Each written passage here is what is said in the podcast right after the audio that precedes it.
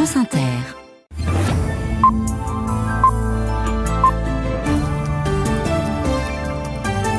Et vous avez rendez-vous avec l'information. Le journal, c'est Alexandra Duboucheron. Bonsoir Alexandra. Bonsoir Laurent, bonsoir à tous.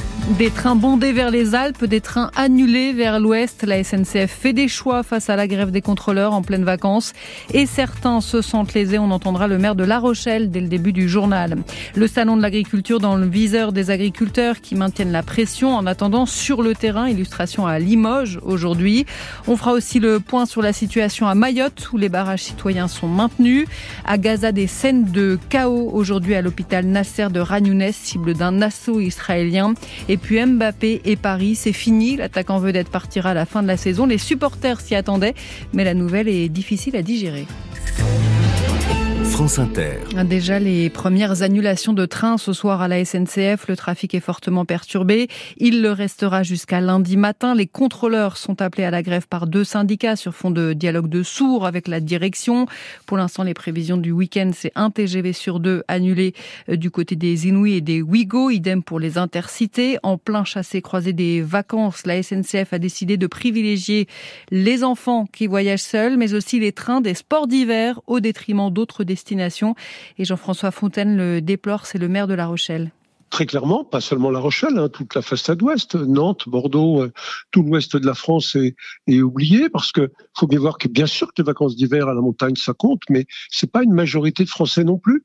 Ils sont des milliers à avoir choisi de passer quelques journées à marcher sur les plages de l'île de Ré, à aller se promener euh, dans les villes comme La Rochelle ou Bayonne ou Biarritz, et donc c'est un peu un gigantesque gâchis parce que tout ça va se traduire par un report sur la route. Et à une époque où on nous dit il faut faire attention à nos bilans carbone faire attention aux questions environnementales. Bah, c'est un grand gâchis. Notre pays a besoin de beaucoup investir sur le ferroviaire. Et c'est pas avec des comportements et des attitudes comme ça qu'on pourra y arriver. Le maire de La Rochelle chez nos confrères de France Info. Malgré les réunions cette semaine à Matignon et à l'Elysée, les agriculteurs ont repris leurs actions sur le terrain ces derniers jours. Une soixantaine de tracteurs aujourd'hui sur les pelouses du château de Chambord, des recours contre l'État dans l'heure ou encore ces de pneus et de fumier dans les rues de Limoges tout à l'heure, à l'appel notamment de la coordination rurale de la Haute-Vienne dont le président est Thomas Egarty. On a bien compris, on n'aura rien. Les annonces faites la semaine dernière, il y a 10 jours, c'était pour nous faire rentrer chez nous, pour avoir la paix. Nous, ça va pas. Quoi. Notre situation s'est pas améliorée. Donc euh, au salon, euh, je pense qu'ils vont entendre parler de nous. Il faut mettre la pression, mettre la pression. Nous, euh, la pression, on en a pas dessus la tête, quoi. C'est tous les jours. On est rentré chez nous parce qu'il y avait du boulot à faire et puisqu'on a été chassé de Paris. Donc là, on continue. Tant qu'on n'a pas des, vraies mesures de l'État, on continue. Ça ne s'arrêtera pas. Nous, là, on est là aujourd'hui, mais s'il faut revenir, on reviendra. C'est clair. Tant qu'on n'a pas de vraies solutions concrètes, voilà. Le patron de la coordination rurale 87 au micro France Bleu de Cédric Hermel, Gabriel Attal demande au préfet d'aller au contact des agriculteurs ce week-end, de maintenir un dialogue continu, c'est ce qu'indique euh, Matignon ce soir. Les barrages routiers sont maintenus à Mayotte, toujours tenus par le mouvement Les Forces Vives contre l'insécurité et l'immigration. Les collectifs citoyens du mouvement ont pourtant reçu les engagements écrits du ministre de l'Intérieur, un projet de loi d'urgence avec la fin du titre de séjour territorialisé et du droit du sol sur l'archipel de l'océan Indien.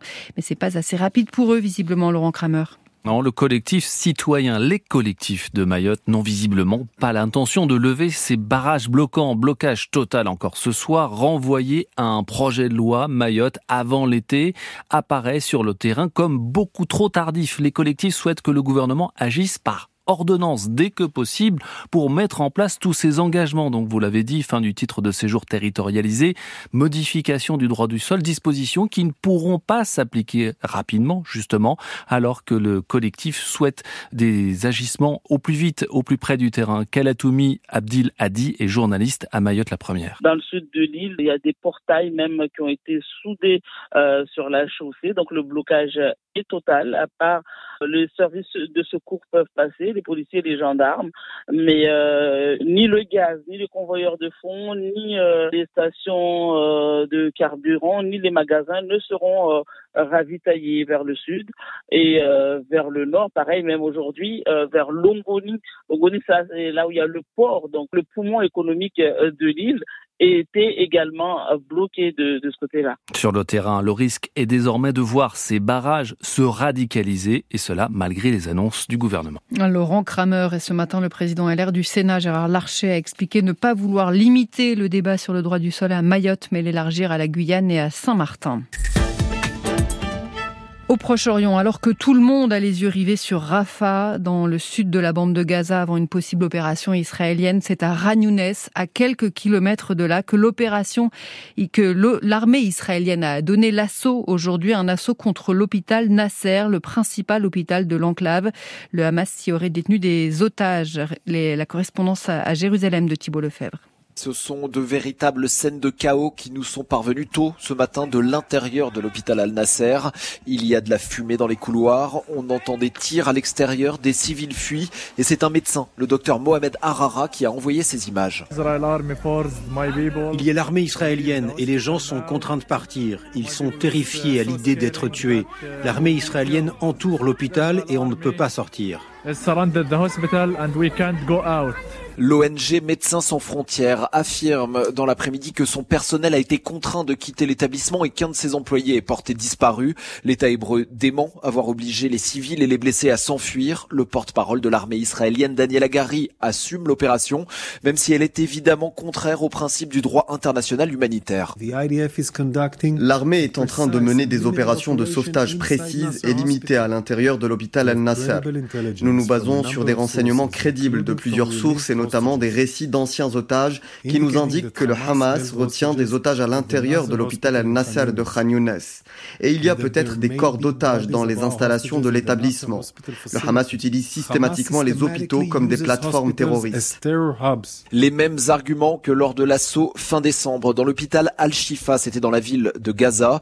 Il y avait, avant l'opération de ce matin et selon l'Organisation mondiale de la santé, 400 patients soignés à Al-Nasser, dont 80 en soins intensifs. Thibault Lefebvre, notre correspondant permanent à Jérusalem. Ce soir, Israël annonce la mort de l'un des otages du 7 octobre, Yair Yaakov, 59 ans, enlevé par le Hamas avec sa compagne et ses trois fils dans le kibbutz de Nir Oz.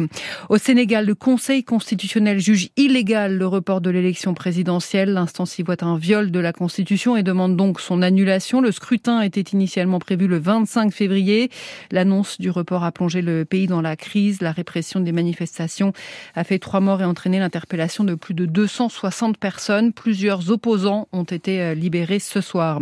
Et puis c'est historique, le Parlement grec vient d'adopter le projet de loi sur le mariage et l'adoption pour les couples de même sexe, une réforme sociétale majeure malgré l'opposition farouche de l'Église orthodoxe. C'est donc terminé pour Kylian Mbappé à Paris, on s'en doutait depuis l'été dernier, mais là c'est confirmé. L'attaquant vedette du PSG a annoncé aux dirigeants du club qu'il partirait à la fin de la saison après sept ans sous les couleurs de Paris. Meilleur buteur du PSG, 243 buts en 290 matchs. Et pour ses fans, de l'amertume au micro de Benjamin Elie. C'est sûr qu'il part, malheureusement. Voilà, on y est devant cette boutique officielle du Paris Saint-Germain. Alors il n'y a pas de horde de fans en train d'acheter les maillots Mbappé, mais il y a quand même des, des supporters. On aurait tous envie qu'il reste au PSG, quoi. C'est un grand joueur. Qui accuse le coup pour la plupart. C'est le meilleur. Il y avait beaucoup de drama, etc. Et bah, le club peut s'en prendre qu'à lui-même et passer à autre chose en investissant sur d'autres joueurs. Il va falloir relancer le club. C'est comme le Barça après Messi. Lui, il voulait, je pense qu'il avait des, objectifs euh, européens et mondiaux qu'ils n'ont pas atteints. C'est pour ça qu'il va aller chercher un club, euh, on va dire, plus compétitif en Europe. Parce que je pense qu'il va aller à Madrid et surtout que c'est son club de rêve. Fan du Paris Saint-Germain. Dans quel état d'esprit? Très content. Ah bon? Je reste, je pars, je reste, alors qu'on sait que depuis le début il veut partir. c'est bien, c'est une bonne chose pour lui qu'il a kiffé à Madrid et puis nous qui nous laisse tranquille un petit peu. Ah ouais, Pourtant il a quand même beaucoup aidé l'équipe, non? Il a aidé, mais c'est son travail. Si euh, Kylian Mbappé vous entendez là, vous lui diriez quoi? Ici c'est Paris. Ici c'est Paris, mais sans Mbappé. Ouais, sans Mbappé. Merci. Merci à vous, monsieur. Allez, hein, courage à vous. Hein. Merci, au revoir. Un reportage signé Benjamin Illy dans les rues de Paris. Pas de fumée blanche en tout cas ce soir du côté du Real Madrid pour accueillir Kylian Mbappé. Les 16e de finale allée de la Ligue Europa, c'était sur les terrains ce soir. Rennes balayé 3-0 par l'AC Milan, deux partout pour Marseille et le Shakhtar Donetsk et puis 0 0 pour Lens face à Fribourg. Et puis c'est un changement de stratégie majeur pour Microsoft. Le patron de sa filiale Xbox annonce qu'il va laisser des consoles rivales proposer quatre de ses jeux jusqu'ici exclusif. Il n'a pas dévoilé pour l'instant le nom de ces jeux. La météo.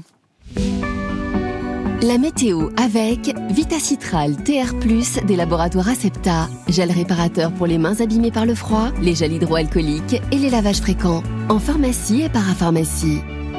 Un retour d'une perturbation, Olivier Proust de Météo France. Il pleut cette nuit sur le sud-ouest. Demain matin, on retrouve la pluie depuis les Pyrénées vers le centre jusqu'au bassin parisien, accompagné d'un vent de sud-ouest modéré. Plus au nord, les précipitations seront très faibles et dans le quart nord-ouest, le vent aura déjà basculé à l'ouest dans un ciel variable. Les pluies de la perturbation vont traîner l'après-midi de l'Occitanie vers le nord-est, donnant les cumuls les plus importants au pied du massif central et des Pyrénées, où la neige tombera au-dessus de 1600 mètres le matin, plutôt 1800 mètres l'après-midi. Un temps plus sec, emmené par des vents d'ouest, progresse sur la façade atlantique. Les voiles nuageux seront parfois épais sur le quart sud-est et en Corse, mais le temps restera sec. En baisse, les températures restent élevées demain. Il fera doux le matin et encore 12 à 17 degrés partout l'après-midi. Merci Olivier Proust.